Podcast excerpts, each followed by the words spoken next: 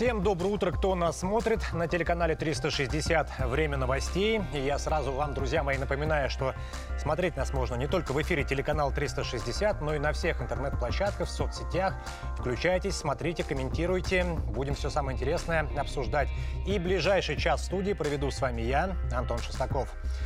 И начинаем по традиции с Украины. Вооруженные силы Украины за минувшие сутки 29 раз обстреливали населенные пункты Донецкой Народной Республики. По данным ДНР, представительства ДНР ранен один мирный житель. И об этих обстрелах э, представительство ДНР сообщило в ночь на вторник. По их данным, всего ВСУ выпустили 156 различных боеприпасов. При обстрелах применялась ствольная артиллерия натовского калибра 155 мм, а также беспилотники. Всего было зафиксировано 29 обстрелов. Под огнем оказались Горловка, Донецк, Зайцево, Макеевка и Широкая Балка. Ну и, как я уже говорил, в результате обстрелов ранен один мирный житель. Также повреждены 12 домостроений и 6 объектов гражданской инфраструктуры, отмечается в сводке представительства ДНР. Ну а накануне в Харьковской области э, украинская ракета украинского комплекса ПВО С-300 попала в жилой дом. А, значит, боевики ВСУ продолжают держать в страхе мирных жителей своими преступными действиями, приводя все к новым жертвам. Ну, я предлагаю посмотреть результат этого ракетного попадания. Все горит, в наш дом попало, попали в дом, попало прямо в дом, нас чуть ли не убило. Все выбило, все рамы, ребят. Попало прямо в наш дом.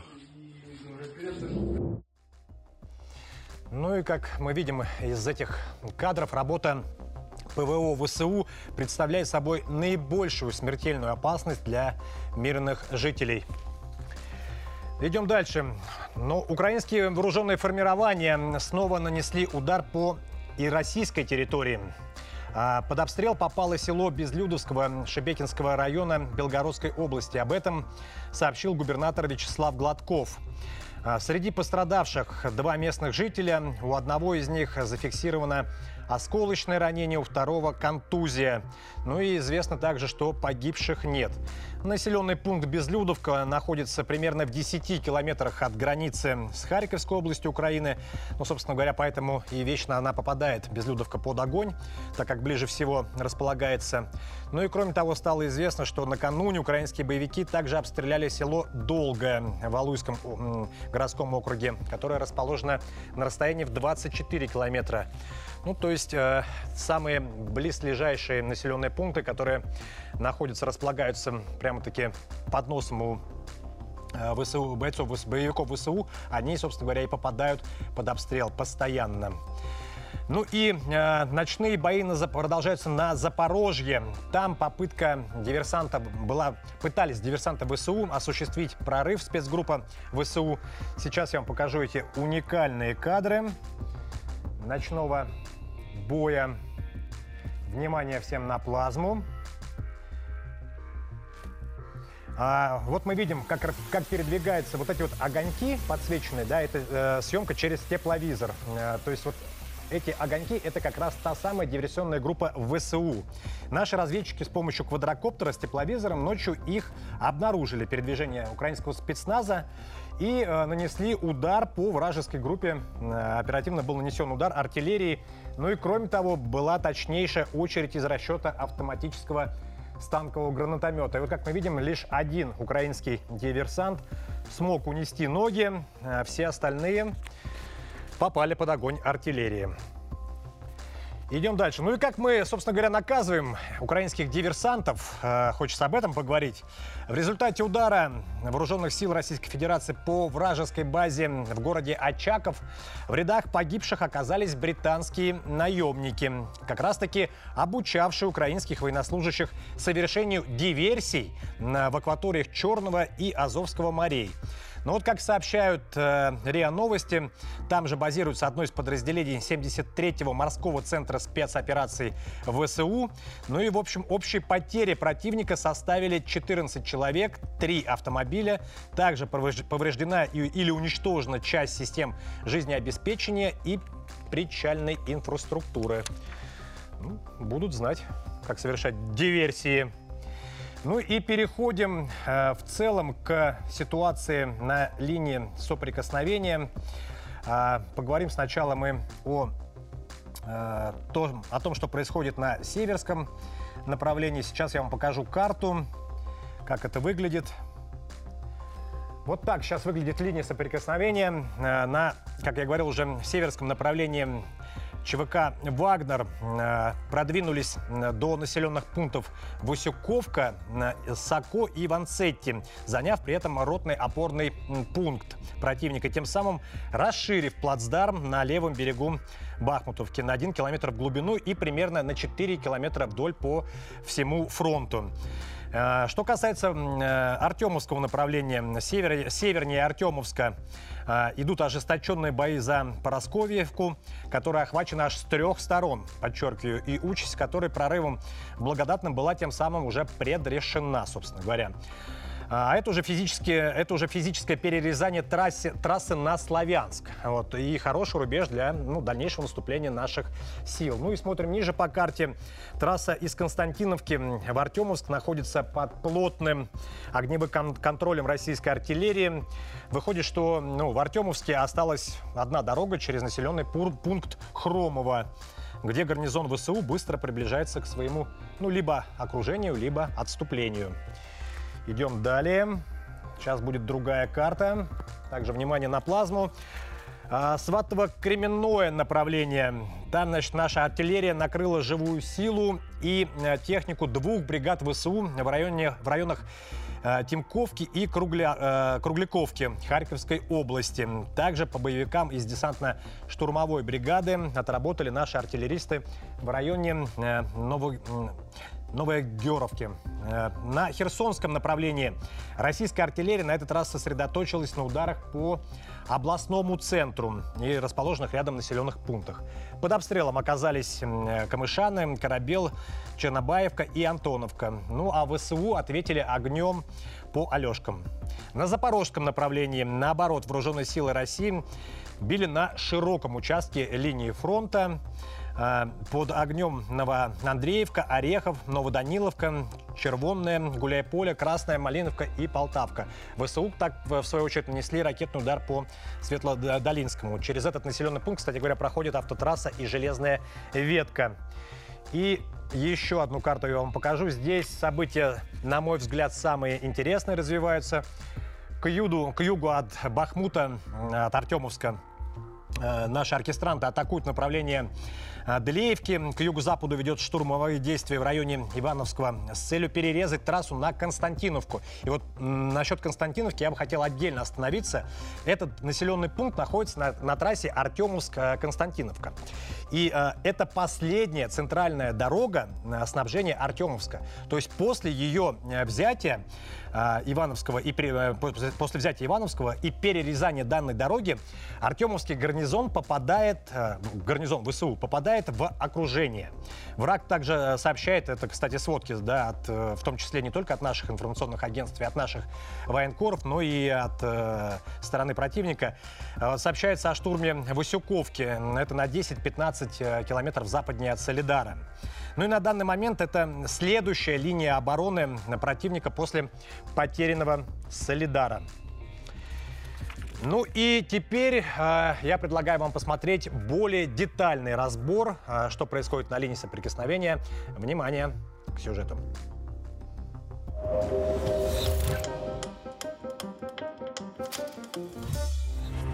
Российские военные находятся в активной фазе наступления. За прошедшие сутки удалось занять более выгодные позиции на южнодонецком и запорожском направлениях. Об этом сообщило Министерство обороны в своем ежедневном брифинге. На Херсонском направлении в рамках контрбатарейной борьбы За сутки уничтожена одна самоходная артиллерийская установка «Гвоздика» и склад с артиллерийскими боеприпасами Вооруженных сил Украины. Эксперты отметили, что российские военные смогли освободить 75% Херсонской области.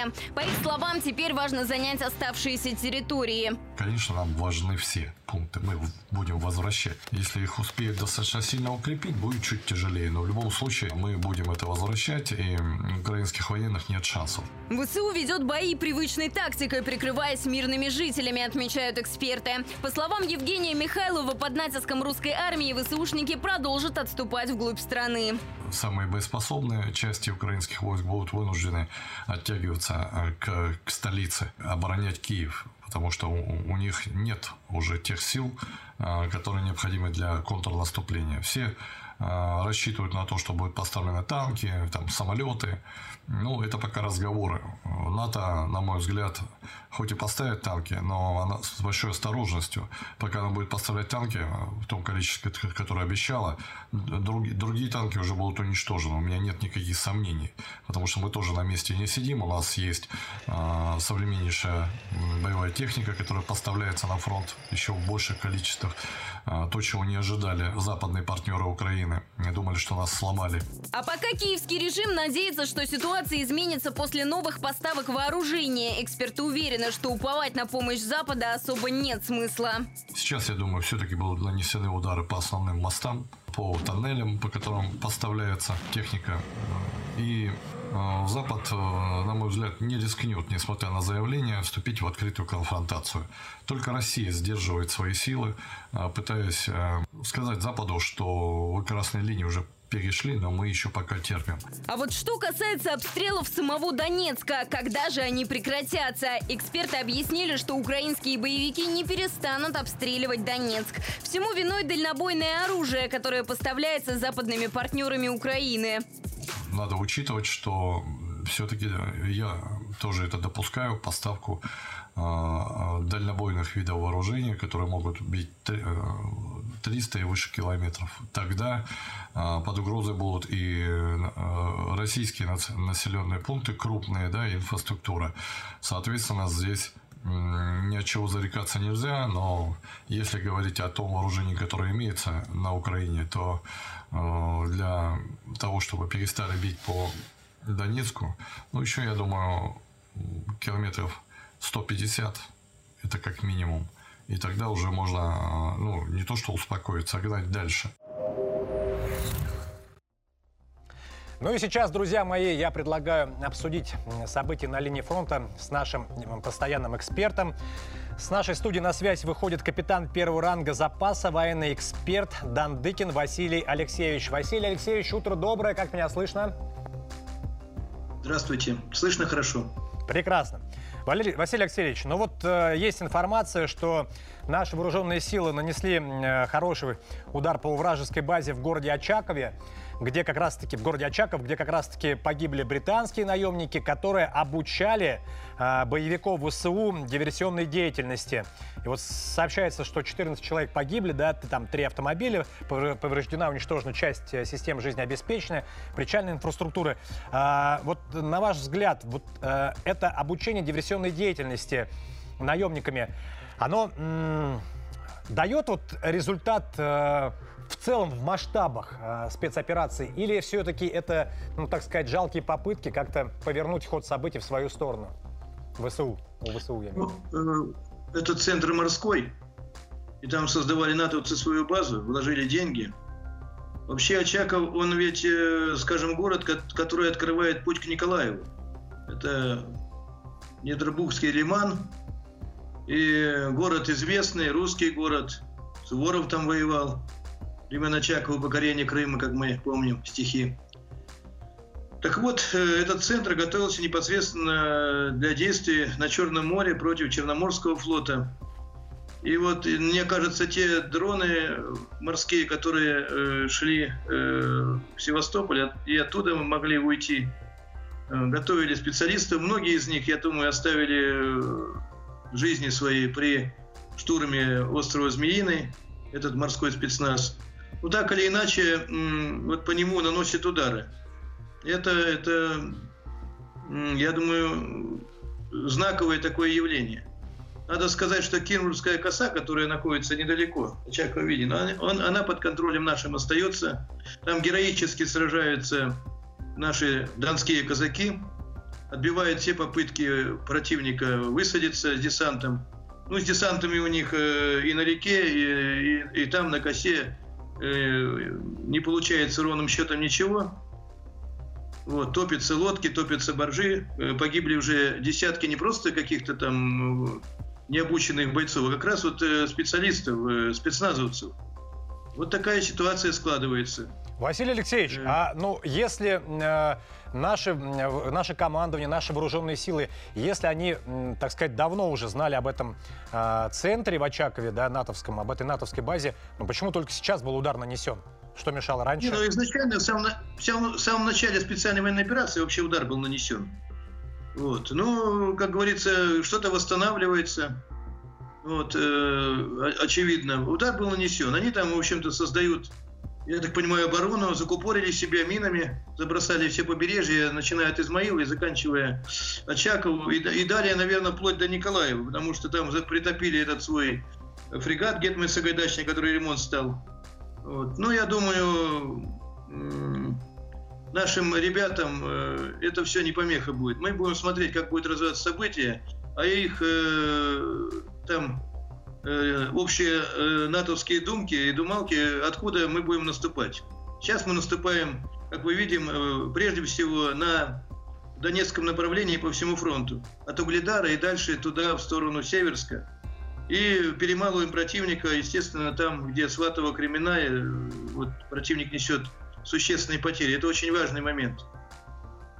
А, Василий Алексеевич, вот как раз-таки к разговору о том, как мы наступаем по всей линии фронта э, Донецкой части. Э, вот есть информация, что э, наши оркестранты, как их называют, да, э, бойцы ЧВК «Вагнер», а, сейчас ведут боевые действия на, э, на трассе Артемовск-Константиновку, пытаются отбить. И вот э, говорят о том, что трасса осталась единственная, по которой а, идет снабжение Артемовского гарнизона ВСУ. И если сейчас ЧВК «Вагнер» удастся захватить Константиновку, то эта трасса будет перерезана, и Артемовский гарнизон, гарнизон окажется в окружении. А, вот как вы считаете, ну, как скоро это будет? И, Он а... окажется... Да-да. Да, я, я понял. Он окажется в оперативном окружении. Я думаю, что это произойдет э, в ближайшее время. Тиски сжимаются. Э, ну, сейчас я бы сказал, э, как официально говорит Министерство обороны, официальный представитель, мы называем э, музыкантов это добровольческие отряды, да? Ну, на самом деле это добровольцы, да? Ну, э, помогают, естественно, э, там э, в окружении и, скажем, части соединения российской армии. В частности, вот это было под Солидаром, это десантники, окружали по флангам. Работает артиллерия и ВКС. Самое главное, что мы сейчас э, все-таки вот преодолеваем ту разрозненность различных силовых структур, которая была, в общем-то, проблемой у нас и в, в операциях на Северном Кавказе, когда э, все э, действуют по единому плану. Это касательно и Росгвардии, это касательно и музыкантов, и добровольческих отрядов. Э, знаковый момент, э, значит, э, или готовится распоряжение, э, в котором добровольческие отряды становятся на нормы довольствия Министерства обороны по продовольствию, по вещевому, по боеприпасам, по поставкам техники. То есть практически они э, становятся частью российских вооруженных сил. Это очень важный момент. Это вот э, сродни тому, когда у нас были дивизии народного ополчения в 1941 году, и они потом были переформатированы в кадровые части э, Красной Армии. Они сделали свое дело, доказали э, вот, э, подвигами, что воевали на самых сложных направлениях, и теперь и по статусу ветерана боевых действий, по всем э, делам они будут снабжаться, и это очень важно. Мы не должны действовать растопырку, должна все быть в едином кулаке, что очень сейчас э, сказывается э, вот в боях э, и в районе Угледара, где действует, э, героически действует и профессиональная морская пехота Тихоокеанского флота, и в районе Артемовска, где вот-вот захлопнется э, вот крышка этого, скажем так, котла как в районе, и прочем районе Угледара. И вот когда э, э, посыпется эта э, Донбассовская дуга, самая укрепленная, которую укрепляли 8 лет, вот тогда э, у противника, конечно, э, будут рубежи обороны, но это самая укрепленная линия обороны. Это то же самое можно сравнить, как были Зеловские высоты под Берлином, которые очень тяжело наш, нам было брать. Были большие потери, но когда взяли, это были ворота к Берлину, и мы пошли. Понятно. Спасибо огромное. Василий Алексеевич Дандыкин, капитан первого ранга запаса, военный эксперт, был с нами на связи. Спасибо еще раз, Василий Алексеевич. Всего доброго. Всего доброго. И идем далее. Расчеты зенитных ракетных передвижных комплексов «Панцирь» в зоне проведения спецоперации научились перехватывать ракеты «Хаймарс». «Панцирь» вооружен, э, как вот известно, 12 ракетными установками и двумя зенитными пулеметами. Комплекс способен уничтожать э, боевые беспилотники дроны, э, дроны «Камикадзе» в радиусе 20 километров. Представляете? Система управления «Панциря» полностью автоматизирована. И зенитчики могут сопровождать десятки целей одновременно. Боевое дежурство в зоне СВУ ведут круглосуточно. Я предлагаю посмотреть эти эпичные кадры. Хаймарс –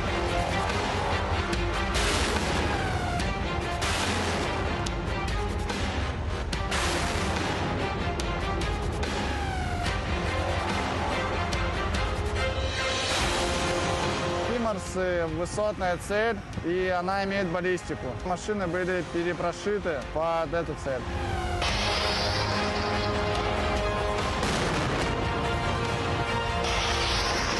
Данная машина может работать в киномарше на все 360 градусов. Сбивали различные типы цели, как беспилотники, Байрактар, так и точки У.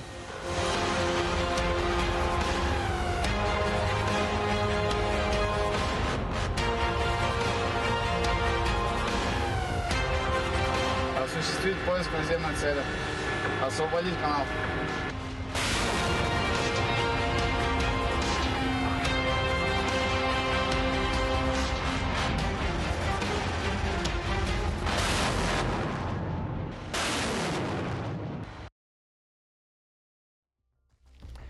Ну а тем временем Байден заявил, что США не планируют отправлять на Украину истребители F-16. Ну, как мы все понимаем, не стоит обольщаться по этому поводу и делать каких-то скоропостижных выводов и верить на слово Байдену. Во-первых, скорее всего, Соединенные Штаты надавят на Европу, чтобы те передали э, свои истребители, которые находятся на вооружении у европейских э, союзников, те же F-16.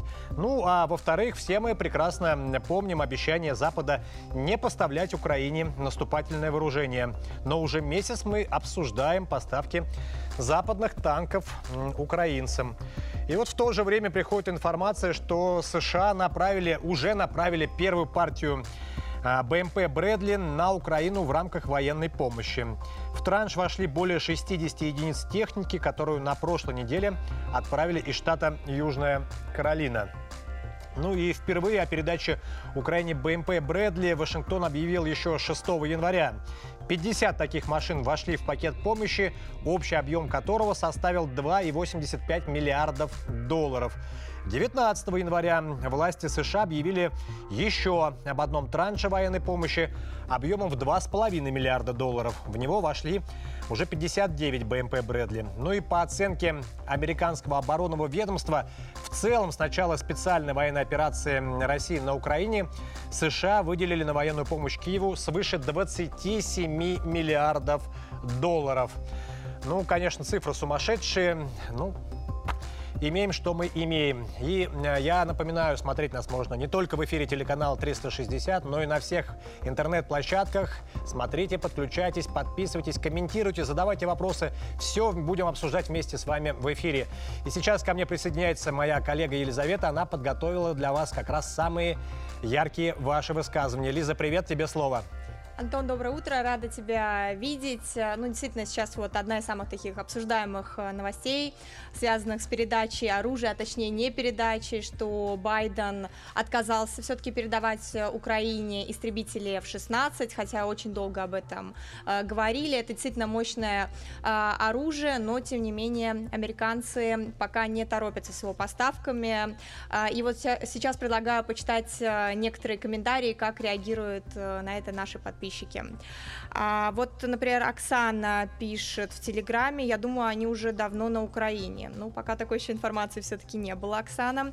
А Елена пишет, он обещал недавно не направлять Украине танки, как можно ему верить? Очень много комментариев, я бы прям выделила их в такую отдельную группу, именно вот люди ставят под сомнение, что э, Америка все-таки не передаст это оружие, что вот сегодня они говорят так, потом они уже меняют свое мнение. Вот, например, пишет Галина в Телеграме, и вы им верите, о танках тоже шла речь, что не будут поставлять, и что? Все они будут поставлять, все, чтобы у них не попросили. Или пишет, например, Катарина ВКонтакте, э, значит, будут, они сначала отрицают, а потом подводят к этому.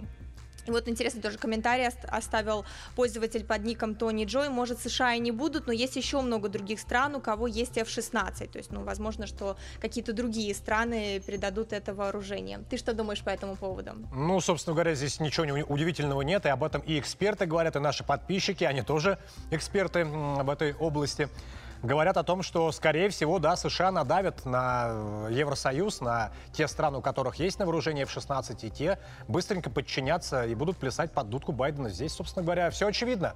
Спасибо, Елизавета. Идем далее. Украина потерпит поражение через 6 месяцев. Ну, как вы понимаете, это не мои голословные заявления, это, а, несмотря на помощь НАТО. Об этом пишет Азия Таймс. Сейчас я вам покажу статью. Внимание, на плазму. Вот как раз этот материал о том, что Логистика, география и арифметика по-прежнему имеют значение в военных действиях. Это цитата. К сожалению, для Киева эти факторы сейчас работают против него. Украина будет раздавлена в течение следующих шести месяцев натиском полностью подготовленной России. Вот такая цитата Азия Таймс. Альянс, э, желая, ну то есть анализируя с, ситуацию на фронте, а, эксперты Азия Таймс приходят к выводу о том, что Альянс, желая предотвратить полный разгром э, ВСУ, Альянс имеется в виду НАТО, принял решение передать танки. По мнению журналистов Азия Таймс, новые поставки не помогут президенту Украины, а только приведут к большим, еще к большим потерям. Ну и вот еще одну цитату я хочу вам зачитать. Если посмотреть на временные рамки, хрупкость цепочек поставок НАТО на Украину и на то, как а, напряженные, истощенные украинские оборонительные линии уже прогибаются а, под все еще а, неограниченным российским давлением, нельзя не задаться вопросом, не являются ли эти действия Альянса ошибочными, опасными и даже бесполезными? Но обозреватель также, обозреватель Азия Таймс предупредил, что США, по сути, э, просят украинцев укомплектовать. Это вот к разговору о тех танках, которые собираются Соединенные Штаты передать, 31 Абрамс, Абрамс да, я напоминаю. И вот э, они говорят о том, что США, по сути, просят украинцев просто укомплектовать эти танки, которые они практически не умеют использовать, да, ну и, собственно, не знают, как работает эта техника и как ее обслуживать. И в самый отчаянный момент борьба с более в самый отчаянный момент в борьбе с более нашими серьезными вооруженными силами с нашими танками, НАТО просто посмотрит, э, Америка посмотрит, как они будут противостоять друг другу. То есть, э, ну, называя вещи своими именами, говоря прямым текстом, да, здесь э, откровенно украинцев пытаются украинских боевиков использовать в виде пушечного мяса и посмотреть, как они будут управляться с Абрамсами и как Абрамсы будут себя чувствовать в боях против наших танков, если, конечно, до этого дойдет. Э, поражение США также э, ну, говорят о том, что э, США потерпит поражение, воюя с нами руками Украины. И в Турции турецкие издания говорят о том, что США уже потерпели поражение в Корее, Вьетнаме, Афганистане, Ливии, Сирии и Ираке. И по всей вероятности такой же расклад ожидает и Украину. По мнению обозревателя турецкого издания «Сабах», основной причиной Э, из-за чего армия Америки нигде не может победить после Второй мировой войны, является то, что США стремятся трансформировать побежденных. Ну, то есть в некотором смысле они хотят невозможного. Поэтому из каждой войны, в которую США вступают, они выходят с поражением, ну, пишет обозреватель. Ну и точка зрения также объясняет, такая точка зрения объясняется тем, что американские политики не обладают достаточной информацией о странах, с которыми, э, которым противостоят. Часто нет стратегического планирования, понимания картины мира, но в целом. Вот, в пример он приводит э, глав США, которые правили во время Вьетнамской войны. А, там тоже американцев, ну, как известно, э, ждал крах. И все потому, что никто толком не знал об отношениях Вьетнама с Россией, с СССР на тот момент и Китаем, о дружбе с СССР и Китаем. Вот результат в итоге. И сейчас я предлагаю э, обратить ваше внимание, хочу обратить ваше внимание, друзья, на то, как э, президент Хорватии оценивает э, всю эту мировую э, повестку э, да, и ситуацию, в первую очередь, да, на Украине. Э, вот действия коллективного Запада, ну, Хорватия, как известно, состоит же, да, в Евросоюзе. И вот действия коллективного Запада на Украине глубоко аморальны, заявил президент Хорватии Зоран Миланович, комментируя отправку немецких танков на Украину. И вот его цитата это глубоко морально, что мы делаем как коллективный Запад. Немецкие танки еще сильнее объединят Россию и Китай. Моя задача просто уйти от этого, а не быть цирковым пуделем. Любое участие в этом смертельно опасно.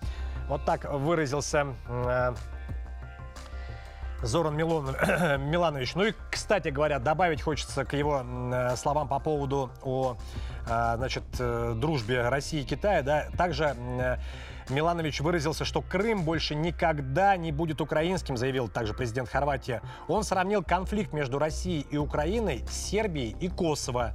А, Зоран Миланович подчеркнул, что Россия и Сербия – это не одно и то же. А, сначала Запад отобрал Косово у Сербии при поддержке мирового сообщества, а теперь он же, они же пытаются вернуть Крым Украине.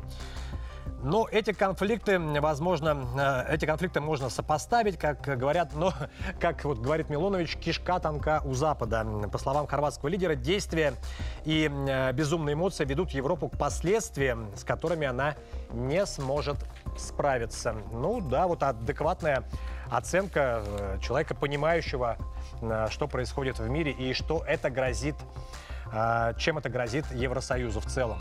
Ну и ко мне в студии присоединяется наш очередной эксперт, научный руководитель Института региональных проблем Дмитрий Анатольевич Журалев. Дмитрий Анатольевич, утро доброе, как меня слышно? Доброе утро, слышно прекрасно. Дмитрий Анатольевич, ну как вы считаете, вот такие высказывания э, Зорана Милановича ничем не грозят Хорватии, как вы думаете? Вот так э, Хорватии бойко. не знаю, но ему самому, наверное, грозит большие проблемы, потому что если Запад потерпит такие высказывания от не маргинальных политиков, а глав, пусть маленького, но европейского государства, то завтра эта мысль может пойти в головы многих руководителей. Она уже пришла в голову премьер-министра э, Венгрии. Да, понятно, что полякам она никогда не пойдет, у них там свои проблемы. Но может получиться так, что и болгары, и румыны и прочие, может быть, не любя нас, еще больше не любят войну. И тогда в Европе вместо так вожделенного Соединенными Штатами фронта против России может случиться фронт против войны. Поэтому он опасен, конечно, Миланович для американо-британской позиции. А американцы и британцы любят и умеют убирать тех, кто им опасен. Не обязательно физически, но политически. Дискредитация, массовые протесты, что, что-нибудь будет использовано. Но вот получится, не получится, посмотрим. Ведь Хорватия страна, которая, казалось бы, последней должна была высказаться против Украины, поскольку Хорватия исторически противовес Сербии, а Сербия союзник России. Но видите, здравый смысл оказался сильнее геополитических раскладов. И слава богу. Но, может быть, э, Миланович таким образом зарабатывает для себя политические очки, не более того, или действительно он считает, что действия Америки и коллективного Запада, они, ну, так сказать, не отдают здравым смыслом и портят жизнь европейцам? Понимаете, в чем дело? Зарабатывать политические очки, противоставляя себя лидеру западного мира, конечно, можно. Но это очень рискованный путь. Их можно заработать гораздо более безопасным способом. Поэтому, не зная самого господина Милановича, я в данном случае ему верю, потому что понимаю, что сказать такое мог только человек, которого уже не было выбора, сказать или не сказать. Да? Потому что теперь, я еще раз повторюсь, на него будут оказаны все виды давления, какие только Запад может найти. А вообще, ну, вот, это... а чем это грозит Хорватии, вот, ну, на, на ваш взгляд? Что, ну, что они могут сделать Неожиданно хорватам? выяснится, что дотации Евросоюза пока что не могут быть переданы Хорватии. Да, что э, торговые отношения с определенными компаниями или даже с хорватским государством будет затруднено, так как в данный момент нет возможности купить хорватские товары и продать по адекватной цене хорватам что-то очень им нужно социальные программы Евросоюза, рассчитанные на выравнивание развития, и определенные, конечно, в большей степени самым бедным странам, но Хорватия не самая богатая. С ними тоже будут сложности и так далее, и так далее, и так далее, и так далее. Если удастся раскрутить э, пропагандистскую машину, то хорватам можно э, ухудшить отношение к гражданам Хорватии в странах Европы. Я думаю, это тоже будет сделано. Э, и в конечном счете это прямые политические демаши, например, от отзывы послов. Да? Все зависит от того, как далеко эта история зайдет. Ну, я, ну будем, будем следить за ситуацией. Дмитрий Анатольевич, давайте не только к Хорватии, вот к Ирану перейдем. Наверняка вы слышали о том, что э, на днях э, заявил значит, э, советник главы Офиса президента Украины Михаил Подоляка, значит, он высказался по поводу нападения на объект Минобороны Исламской Республики. Э, сказал, что а, Украина вас предупреждала. То есть, ну, косвенно, да, намекнул, ну или даже не косвенно, намекнул, что Украина причастна к этим ударам. А, по объектам в Иране.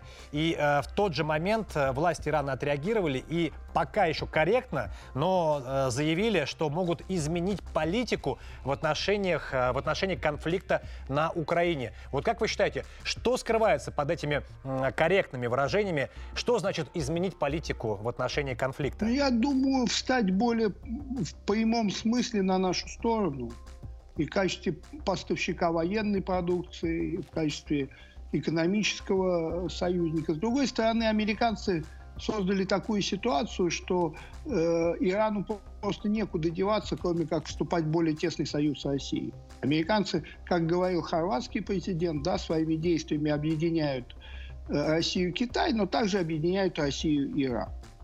Да, Ведь... я думаю, что но ведь Иран и да. так там под санкциями Америки находится уже э, такое количество времени. Ну куда дальше-то на них давить? Что они э, пытаются ну, этим добиться?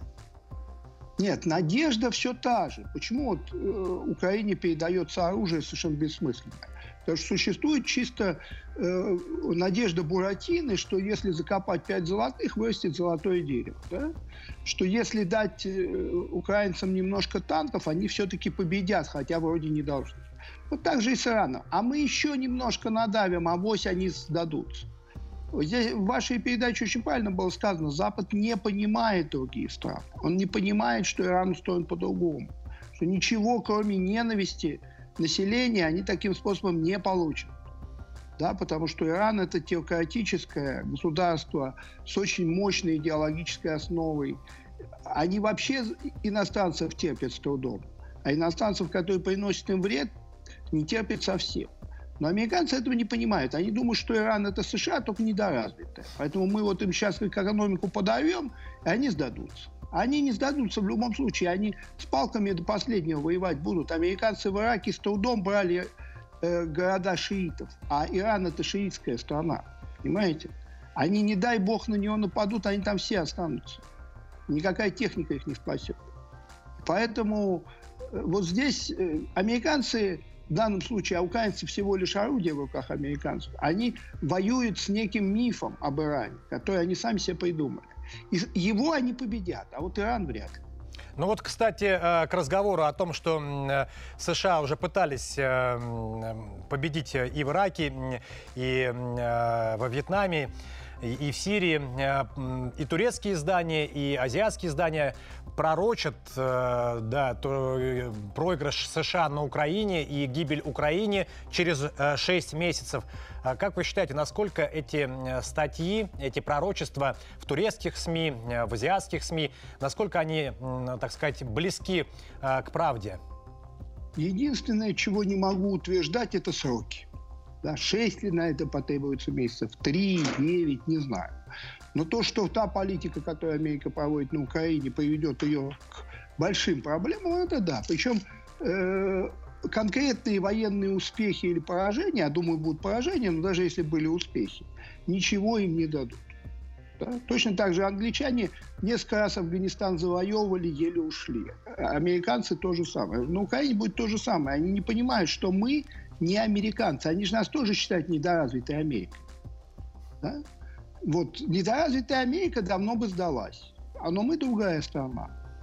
Да, с нами э, Наполеон, по-моему, сказал, что русского солдата нужно не только победить, но еще и повалить.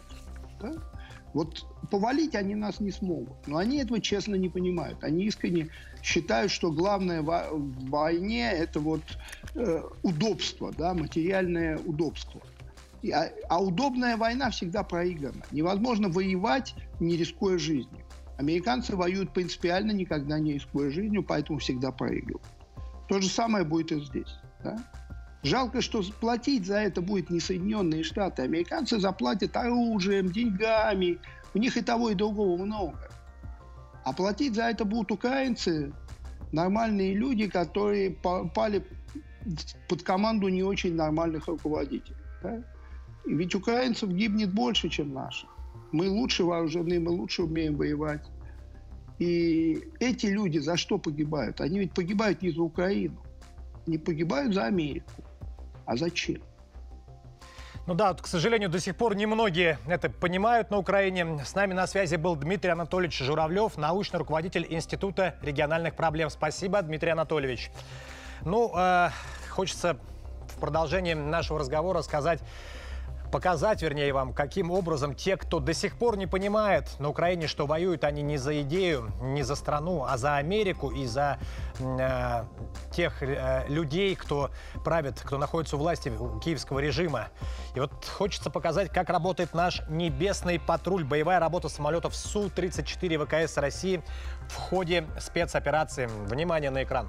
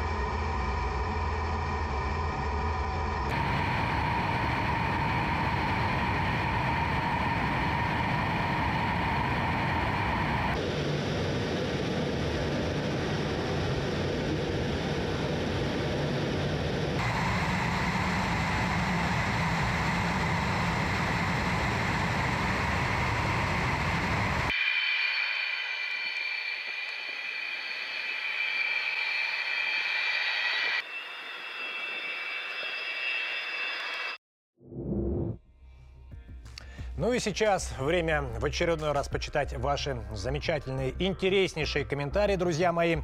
На связи моя коллега Елизавета. Елизавета, еще раз здравствуй. И что сейчас на этот раз комментируют э, наши подписчики?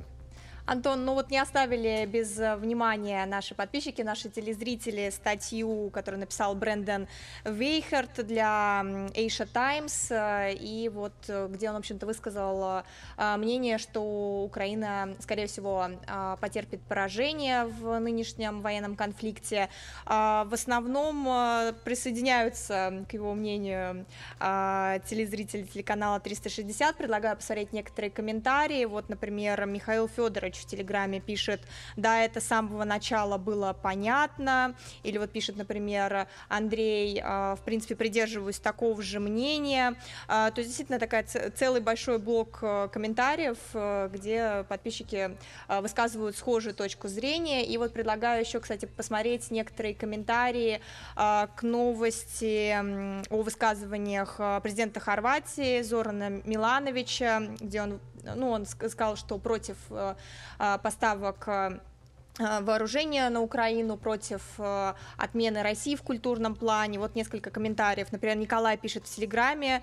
Э, сегодня сказал, завтра танки паковать будет. Вот, если честно, на самом деле много таких несколько скептических комментариев относительно этого высказывания. Как-то подозревают, что, возможно, не так будет последовательно далее в своих действиях Миланович. Вот, например, пишет Ольга Самовалова в Телеграме. Еще один захотел посидеть на двух стульях. Откуда такая проницательность? Нет им доверия.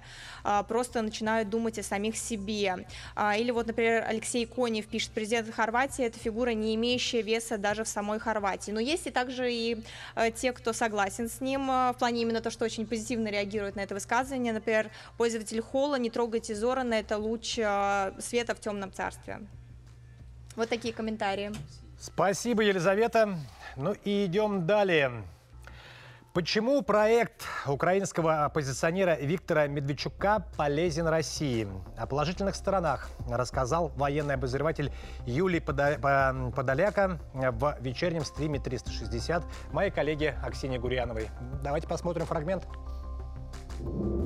А кто может выступить э, спойлером неким Зеленскому на выборах, если они будут, по вашему мнению?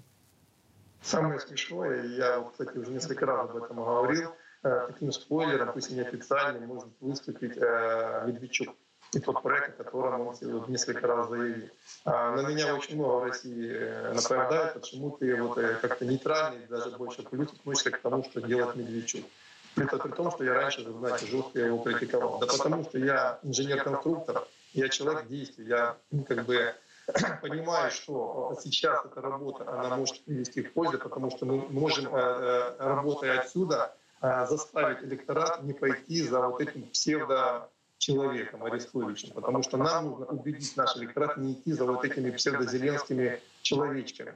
А вот если мы создадим другой альтернативный проект за пределами Украины, понятно, что внутри Украины он работать не сможет, то мы наших моих соратников, по крайней мере, заставим идти на эти выборы. А это тоже очень и очень важно. И, к сожалению, в России не так много людей, особенно в патриотическом лагере, это понимают. Они очень прямолинейны, Э, чтобы понять эту схему, а она на самом деле вот из таких вот кирпичиков складывается победа. И ко мне в студии присоединяется наш обозреватель Гия Саралидзе. Гия, привет. Приветствую всех. Международный олимпийский комитет высказался о критике со стороны украинских чиновников из-за возможности допуска российских спортсменов э, и белорусских спортсменов к Олимпийским играм в Париже 2024 года. Но вот цитата. МОК решительно отвергает эти и другие клеветнические заявления. Они не могут служить основой для какой-либо конструктивной дискуссии, приводит заявление МОК Рейтерс. Я напомню, что МОК опубликовал заявление, в котором э, возможности, э, есть возможность возвращения российских и белорусских спортсменов. Томас Бак добавил, э, что отдельные спортсмены не должны подверга, подвергаться дискриминации путем исключения, даже если э, страны находятся в конфликте. В ответ на это Украина заявила, что готова бойкотировать Олимпиаду в случае допуска на нее российских атлетов. Но этот вопрос вот должен быть рассмотрен 3 февраля. Гея, ну как ты вот считаешь, это что это, очередной какой-то пиар, информационный вброс или действительно украинцы могут бойкотировать? Для чего? Что? Украинцы могут, эти могут все. А, э, здесь вопрос в том, что понятно, что они не собираются это в одиночку делать. А, они прекрасно понимают, что как минимум к демаршу этому, уж не знаю, дойдет ли дело до бойкота, но к демаршу обязательно присоединятся и британцы, и прибалты, и поляки там и так далее. Но они уже заявили о том, да, что вот они польские как раз, да, да, могут э, такую некую коалицию э, создать. А, с их точки зрения, безусловно, это не сантиметра врагу, что называется, на всех фронтах. Это их э, тактика, причем задолго до начала специальной военной операции. Они э, в том числе и там, в культуру, в спорт все время это привносили. Ну, чего стоит только там, э, да, там бойкотирование и э, э пикеты около Миланской оперы, где, значит, э, э, исполняли русскую музыку. Вот, поэтому они будут здесь идти до конца. Другое дело, как на это Международный Олимпийский комитет будет отреагировать. Дело в том, что я считаю, что вот это решение допускать э, российских и белорусских спортсменов, с, э, э, тех, кто там, ну, понятно, без всех государственных символов, плюс к этому еще прибавлялось, что они не должны нигде, ни в социальных сетях, ни, ни до, ни после, не высказывать, значит, э, в пользу э, и в защиту специальной военной операции. Там каждое дело должно было быть каждого спортсмена индивидуально рассматриваться, допускать, не допускать, заслужил или нет. Э, Вот. Я считаю, что это такая была вилка для наших спортсменов. И вообще такой вброс, который должен был посеять раскол в нашем обществе. Достаточно вспомнить там Южнокорейскую зимнюю Олимпиаду, да, на которой мы выступали без государственных символов, потом японскую, да, токийскую Олимпиаду. Какая у нас здесь внутри была дискуссия по этому поводу? Это реально раскалывало общество. Ну, я не скажу, что кардинально, но это э, действительно там вносило некий э, да, такой диссонанс. Э, В общем, мы спорили друг с другом, мы высказывали, ругались в социальных сетях и так далее. Но, на мой взгляд, вот то, что они делали, это ровно для этого и делалось. Для того, чтобы наше общество раскалывать в очередной раз. На фоне специальной военной операции этот раскол будет еще сильнее и еще мощнее. Да, потому что те, кто были против участия на таких условиях, э, у них будет еще больше аргументов да, против участия. Те, кто были за, понятно, они будут выступать. Особенно, что касается спортсменов и околоспортивных э, кругов, которые, там, несмотря ни на что, спортсмены должны участвовать. Поэтому э, сейчас поляки, собственно, действуют против э, Международного олимпийского комитета, который работает против России, на мой взгляд, и против российского общества. Вот. А, Здесь интересно, да, там будет это создана коалиция, там э, э, будут эти споры. Если Международный Олимпийский комитет пойдет на поводу, это очень серьезный раскол. Дело в том, что Международный Олимпийский комитет не состоит только из западных стран. И даже более того, да, все-таки он ориентирован сейчас на, э, э, да, там, на весь мир и наоборот все время хочет расширять эту географию да, и больше вовлекать э, в это там страны, которые не так активно участвуют в олимпийском движении. Э, Потому что через Международный олимпийский комитет продвигаются очень многие вещи, в том числе там ЛГБТ-повестка, например. Да, мы видели, э, да, вот эти все заявления о Мгм. участии трансгендеров и уже участии их. Германия там поддерживала на чемпионате мира со Ну, вот, это вот, это, ну, там это футбол, а вот Ну, через Олимпийский менее, да. комитет мы видели, как это тоже продвигается, да, эти новозеландская или какая-то там она была штангист, штангистка Да, там да, и так да, далее. да, да, да. И понимаете, это ведь тоже, это площадка, на которой эти все идеи, вот это леволиберальные, они продвигаются. И допустить раскола сейчас, еще и по этому поводу, да, участвовать Россия или нет, например, а что скажут китайские товарищи? А посмотрите, какие, сколько платит тот же Китай за трансляции Олимпийских игр, за проведение Олимпийских игр. да, за короткий срок они уже провели там две э, Олимпиады, да, еще собираются проводить. Но э, Олимпийский комитет тоже сам, сам оказывается на такой растяжке. Понимаете, либо пойти на поводу этих стран и очень сильно э, да, там, э, э, вызвать недовольство других стран, которые участвуют. Там есть и так недовольство по поводу ЛГБТК повестки и так далее. Поэтому на самом деле Международный Олимпийский комитет сейчас в очень сложной ситуации, и я думаю, что они в кулуарах очень недовольны, да, и высказывают это недовольство своими украинскими друзьями. Мгм. Ну, э, в любом случае, надо ждать сейчас 3 февраля, да, будет какое-то решение принято. А, но ладно, понятно, с Олимпийским комитетом. Но вот э, как раз мы заговорили о расколе э, в нашем, возможном, да, расколе в нашей стране. Есть, есть, он То есть. есть, Ну, так, давайте не раскол. Не раскол, а Разные мнения. Разные да. мнения, да. Ну вот э, каса- э, каса- касательно разных мнений, э, ты имеешь в виду спортсменов или вообще в целом общество? Общество, конечно. Ну, э, я так скажу, ну, явно видно, во-первых, ну, что спорт, сами спортсмены, большинство спортсменов и все, кто связаны с этой э, немаленькой индустрией, да, они, понятно, это, ну, это их жизнь, это их можно понять.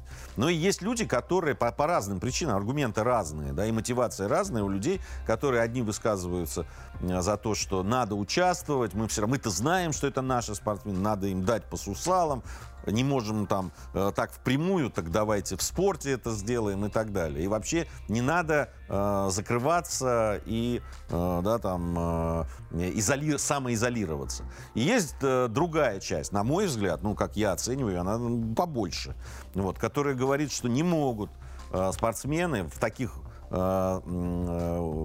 соревнованиях, как Олимпийские игры, участвовать без гимна, флага и вообще вот этой государственной символики. Логично, конечно. Да, что это есть э, суть того, что да, они представляют страну. Если они не представляют страну, то вот эта вся анонимность, там серые костюмы эти, да, или под олимпийским флагом, это не наши спортсмены уже. Вот. Есть там такая промежуточная, да, тоже достаточно большая аудитория, которая говорит о том, что, ради бога, спортсмены могут участвовать, но они не должны быть лишены всех государств, любой государственной поддержки по этому поводу. Эти деньги не должны идти на поддержку.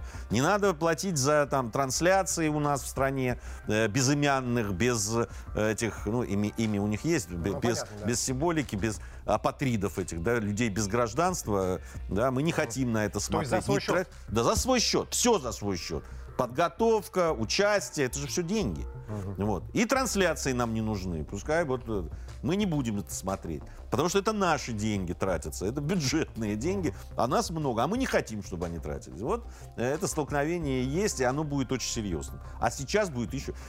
Почему? Если э, Международный Олимпийский комитет примет решение, да, что российские, там, белорусские спортсмены не участвуют, то, собственно, и дискуссии не будет. Uh-huh. Вот. А я думаю, что очень многим на Западе не хочется того, чтобы не было этой дискуссии. Uh-huh. Поэтому, ну, э, мнения, конечно, будут разные. Я говорю, они еще более будут полярные, потому что есть специальная военная операция. Потому что э, тем, те, кто против такого выступления, добавляется очень серьезный аргумент. А. Что в то время, когда наши ребята там э, умирают, там э, э, бьются, да, там сейчас вот, появляются все больше и больше кадров, и вот сейчас в интернете, да, как американцы, просто люди, которые общаются именно на английском, американском английском, да, там убивают наших ребят да, и вот мы сейчас вот должны с ними там о чем говорить. Вот, и, э, и, а, и в это время, когда вот, э, значит, люди умирают за страну, э, другие люди из этой страны поедут и под какими-то белыми тряпками будут выступать. Лежать друг другу руки там. Да, я понимаю, еще одели бы вот такие. Такую символику, да. Такую символику, да, как на мне сейчас. И вот, Это было вообще зачет. И выступали. Тогда я, да, я понимаю. На самом деле я, э, я-то э, такой давнишний ярый посторонник того, что на таких условиях нельзя принимать участие в, в Олимпийских играх. И что если хотят спортсмены, которые считают это профессией, ну, Э, пускай профессионально сами за это и отвечают. За свои деньги, да. Вот еще такая информация есть. Украинский футболист Руслан Малиновский, здесь вот коротко, у нас буквально три минуты эфира осталось, Малиновский выложил пост с извинениями за то, что обнял россиянина Александра Головина после матча на чемпионате Франции. Вот цитата. «Я хочу извиниться перед украинцами за ответ на жест игрока Монако. Я понимаю, что лучше бы я его обошел стороной, но так случилось, что он подошел ко мне и поздоровался. После игры все игроки жмут друг другу руки. Я чисто машинально это сделал. Как вот вы считаете, это... Ну, это состояние украинского общества.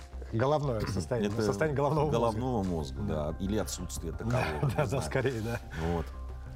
Э, ну, а это тоже, на самом деле, не сегодня случилось. Э, кто-то сфотографировался со, с российским спортсменом, причем держа там флаг украинский в руках. Э, там кто-то э, поздоровался, кто-то вот так поприветствовал там э, своего коллегу, да, там футболиста, это, ну, журналиста, кто-то там взял автограф у российского. Это все, сейчас все это под запретом. Слушайте, о каком мы говорим, что мы говорим, там футболист кого-то обнял, там, да, или там поздоровался. Люди на Украине подвергаются репрессиям, могут получить срок, а могут быть избиты, вообще за русскую пропасть. фамилию. Просто за то, что переписываются в мессенджере со своими родственниками, которые живут в России. Не с пропагандистами, не с, не знаю, с, не с лично Владимиром Владимировичем или с кем-то из э, правительства, депутатами и так далее, а со своими родственниками, родными там братьями, сестрами, племянниками, тетями, бабушками и так далее. За это людей могут просто э, застрелить иногда. Ну просто они рискуют жизнью просто за то, что спрашивают, как у вас дела, как там, не знаю, моя внучка поживает. И о чем мы говорим? Какие спортсмены? Какие спортсмены? Когда здесь просто речь идет там о жизни и смерти, просто за общение с родственниками, на, на той стороне, как они говорят. Поэтому там, там все очень жестко.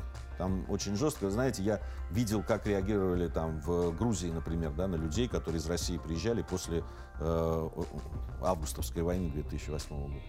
Я с небезызвестным Толей Кузичевым мы приехали, да, который работает на Первом канале, и в центре Тбилиси вели репортаж на Москву о, о какой-то там акции. И там люди подходили, конечно, высказывали какие-то, нет ни одного оскорбления, ни одного этого. Мы абсолютно спокойно ездили по всей Грузии и общались. Ну, видимо, Такое Украине, себе да. представить на, на Украине, Украине, да, невозможно. те- те- тяжело, да. Ну, с, с нами в студии был наш обозреватель Гея Саралица. На этом наш эфир подходит к концу. А, я желаю вам всем хорошего настроения, хорошего дня. Напоминаю, что смотреть нас можно не только в эфире телеканала 360, но и на всех интернет-площадках. Подписывайтесь, смотрите нас, комментируйте, задавайте вопросы. Все это мы будем выносить на нашу повестку дня, обсуждать в эфире. Еще раз всем хорошего дня. До встречи в эфире. Антон Шестаков был с вами.